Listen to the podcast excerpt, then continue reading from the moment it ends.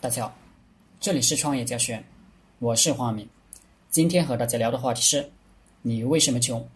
即便是收入较高的职业，比如律师、医生、投行，他们获得更高收入，是因为他们具备一些难于获得的知识和技能。但是，相对于他们创造的价值，也是相对比较低的。马克思讲过，劳动者创造的价值，大部分被资本家剥削了。我们创业者就是奔着资本家这个位置去的。一个员工如果不能给企业带来价值，我们当然要开除他。他给我们带来高价值，我们剥削他的剩余价值，也是天经地义的事情。因此，如何对自己劳动正确定价，获取自己全部付出的应有回报，是想成为富人的必须考虑的。富人投入精力做有利于。自己财富增长的事情，比如开公司、做实业投资、金融投资等。打工会让人陷入收入只够养家糊口的循环，而且你会没有时间去学习，没有金钱去探索如何挣更多的钱。富人拥有正确的消费观，人都是有欲望的，因为贪婪，所以要工作满足物欲，但是物质满足。只能是暂时的，胃口会越来越大，所以想要更多，这是对人性的精准阐述。问题是，穷人和富人消费有什么区别？我以前有个同事，他出国旅游一趟，花费了四十余万在购物上面，这在北京已经足够三到四个普通家庭一年的开销了。但是，对于他来说，并无负担，他的房租以及购买金融资产带来的收益，可比这多多了。于是，在同一年，他又张罗着给自己换了一辆豪车。我还认识一些刚毕业一两年的姑娘，省吃俭用两三个月，就是为了给自己买一个 LV 的包包，然后过地铁都不愿放在安检的机器上，怕弄脏了。这就是富人。和穷人的消费区别，富人不用考虑对自己财务状况造成影响，穷人反而反其道而行之，购买奢侈品等来营造自己购买力的假象。再换一个角度想想，不是二代的话，谁都有穷的时候。这个时候多攒一些金钱，用于投资，不论是提高自己的综合能力，或者去购买房产或。金融产品，而不是用于消费。十年之后，结果完全是两样。消费的产品在物理上可能早就消失了，带来的愉悦早已过去。如果投资，这时候可能就是一笔不大不小的财富了。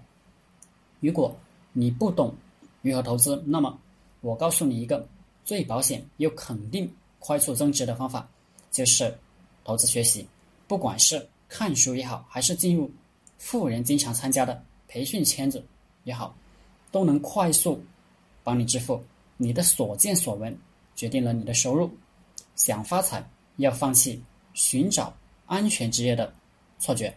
没有公司能万古长青、基业长存，也没有公司能保证哪天不让你走人。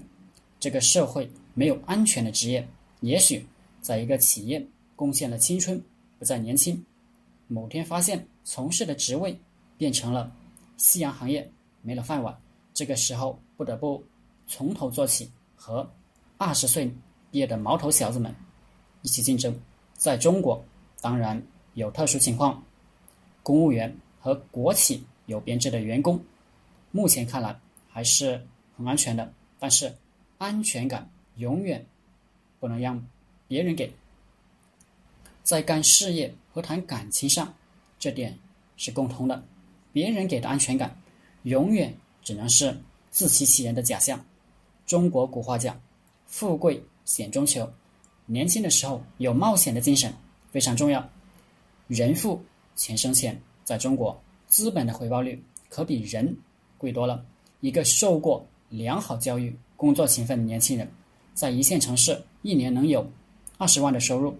算得上是不错了。如果考虑一下家庭为了养育这个年轻人所花费的巨量金钱，这个收入的回报真不高。但是，金融资产一一年取得百分之十的回报，只能算稀疏平常。富人的资产量也比较大，也可以接触到很多普通人接触不到或不留意的渠道，为自己的资产寻找到迅速增值的通道。举个例子来说，上海的一些双语幼儿园毛利。可以达到百分之五十以上，所以做生意、做老板是一件极其划得来的事情。人穷是一种观念，时刻想的是我不能做这个，我不能做那个。正是这些自我施加的桎梏，彻底束缚了一个人追求财富的能力。在中国这个社会，有很多不自由，但是唯独对。追求财富真的没有那么多不能的限制，把这个不能替换掉，时刻想想我怎么能做成这个，我怎么能做成那个，我怎么能成为一个亿万富翁，一个十亿级的富豪，做一个积极的思考者和行动者。物质上的富裕本源来自于思想上的深刻，精神上的丰富，意志的坚定。好了。